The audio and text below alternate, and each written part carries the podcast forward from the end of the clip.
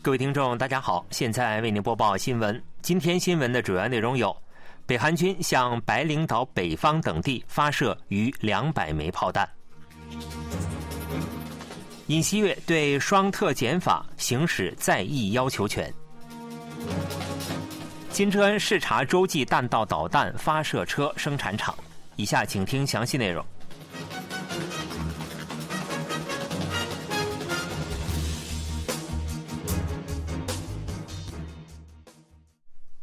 北韩五日上午在西北岛屿一带发射了海岸炮。韩国联合参谋本部当天下午召开紧急记者会，表示，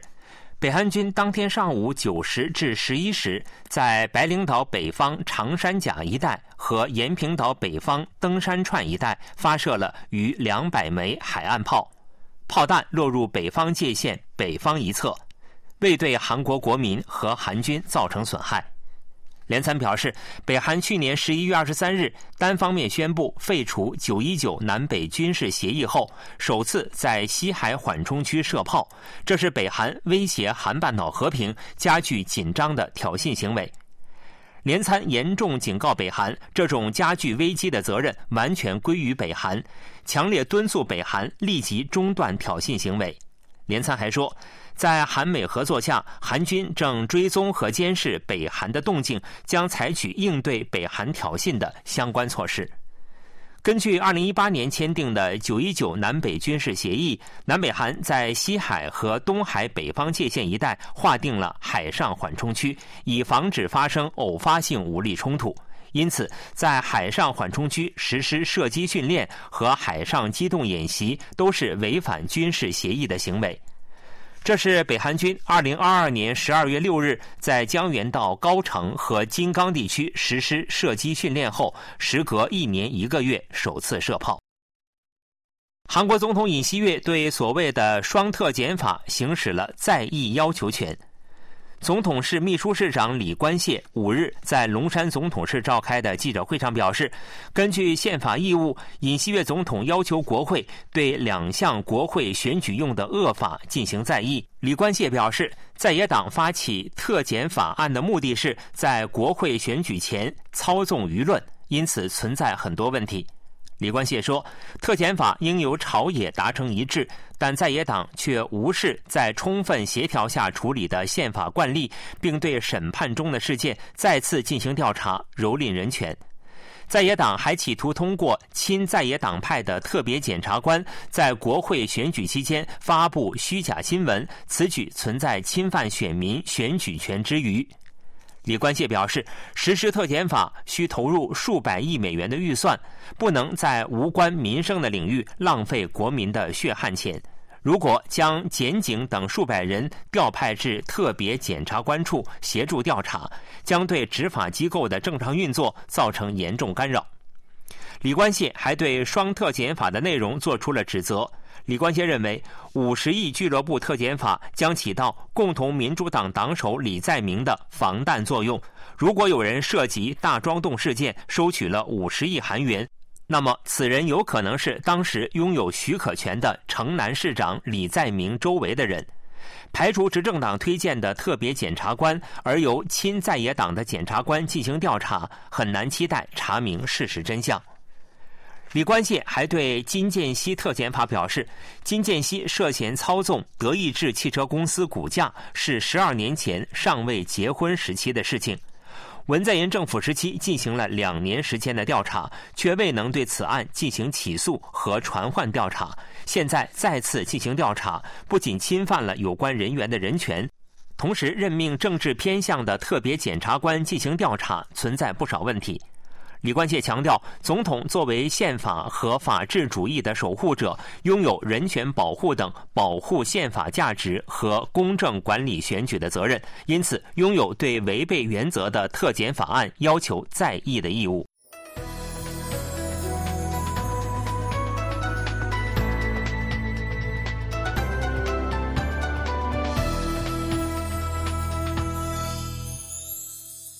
KBS World Radio。这里是韩国国际广播电台新闻节目，欢迎继续收听。韩国总统尹锡悦对所谓的“双特检法”行使在役要求权后，在野四党在国会举行了谴责大会。共同民主党党鞭洪义标表示，公正和正义已荡然无存。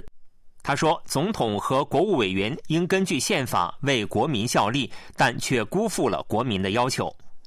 洪义标就总统室将特检法案定性为操纵舆论的恶法一事表示，特检法案已在去年四月提呈国会审议。如果当时法律司法委员会和国会全体会议进行审议，特检法在去年就被通过。因此，一定要符合国民的要求，贯彻特检法案。执政党国民力量党就共同民主党正在考虑申请权限争议审判表示。这是在野党设法推迟重新表决时间的恶意手段。该党党鞭尹在玉表示，在野党企图申请权限争议审判，旨在推迟重新表决的时间，以导致执政党部分党员在重新投票时选边站队。国民力量党首席发言人朴正和表示，为了遏制在野党的强横，本月九日的全体会议上必须进行重新表决。根据北韩劳动新闻报道，北韩国务委员长金正恩前往生产导弹发射车等的重要军用台车生产工厂进行了视察。被认为是有力继承人的金正恩之女金主爱陪同视察。劳动党中央委员会书记赵永元和中央委员会副部长金宇正随行。据报道，金正恩强调，比起与敌人的军事对决，目前是需做好确固准备的严峻时期。劳动新闻还刊载了数辆火星十八型洲际弹道导弹发射车，地上还摆放着发射筒。报道说，金正恩对发射台实现生产目标表示祝贺，并为实现现代化采取了扩大工厂生产能力等措施。北韩去年十一月宣布废除九一九南北军事协议后，在非军事区内的京义线陆路埋设了地雷。韩国军方表示，已捕捉到北韩军自去年十二月初开始在京义线陆路埋设大量地雷的情景。二零零四年，连接南北间的京义线陆路修建完毕。二零零六年，南北出入办事处启用后，京义线陆路是开城工业园区入驻韩企、进入北韩地区的主要道路。韩美军方表示，北韩向俄罗斯提供的短程弹道导弹可能是北韩版伊斯坎德尔导弹。韩美两国数月前开始共享北韩向俄罗斯提供导弹的信息。美国政府当地时间四日表示，俄罗斯近期引进了北韩提供的数十枚弹道导弹，并已使用其中部分导弹攻击乌克兰。美国白宫国家安全保障会议战略沟通协调员约翰·科比在记者会上表示。最近，俄罗斯实际使用由北韩提供的弹道导弹攻击乌克兰。科比表示，俄罗斯去年十二月三十日至少向乌克兰发射了一枚北韩产弹道导弹，今年一月二日使用数枚北韩产弹道导弹对乌克兰进行了夜间袭击。韩国统一部下属开城工业园区支援财团即将解散。二零一六年二月，开城工业园区停运，这是该财团时隔八年多退出历史舞台。统一部四日发布媒体资料称，考虑到财团的运作效率和工业园区的情况，而决定予以解散。统一部表示，在工业园区停运长期化的情况下，财团已经有名无实。在北韩对无核化的态度尚未出现变化的情况下，财团事实上难以履行工业园区的开发和运营支援等任务。统一部还说，即使开城工业园区支援财团被解散，仍将继续委托南北交流合作支援协会等公共机构负责开城工业园区入驻企业的财产权保护和支援工作。统一部决定尽快立法预告，包括工作交接内容在内的关于开城工业园区支援的法律施行令修正案。据悉，目前支援财团所属的四十名职员中，大部分将提出自愿退休申请。美国政府连续二十二年将北韩列为宗教自由特别忧虑对象国。美国国务卿布林肯当地时间四日发表声明说，增进宗教和信仰的自由是美国核心外交政策之一。布林肯表示，已将包括北韩在内的十二个国家列为宗教自由特别忧虑对象国。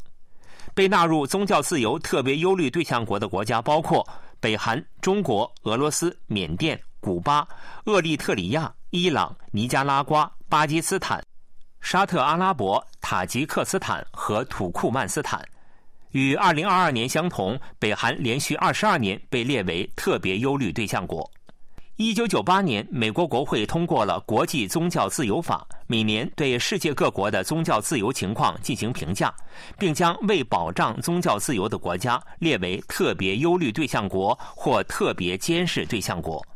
美国还将阿尔及利亚、阿塞拜疆、中非共和国、科摩罗、越南列为参与或纵容严重侵犯宗教自由的特别监视对象国，并将阿尔沙巴布、博科圣地、胡塞、伊斯兰国、基地组织等指定为特别忧虑团体。新闻播送完了，是由于海峰为您播报的，感谢各位收听。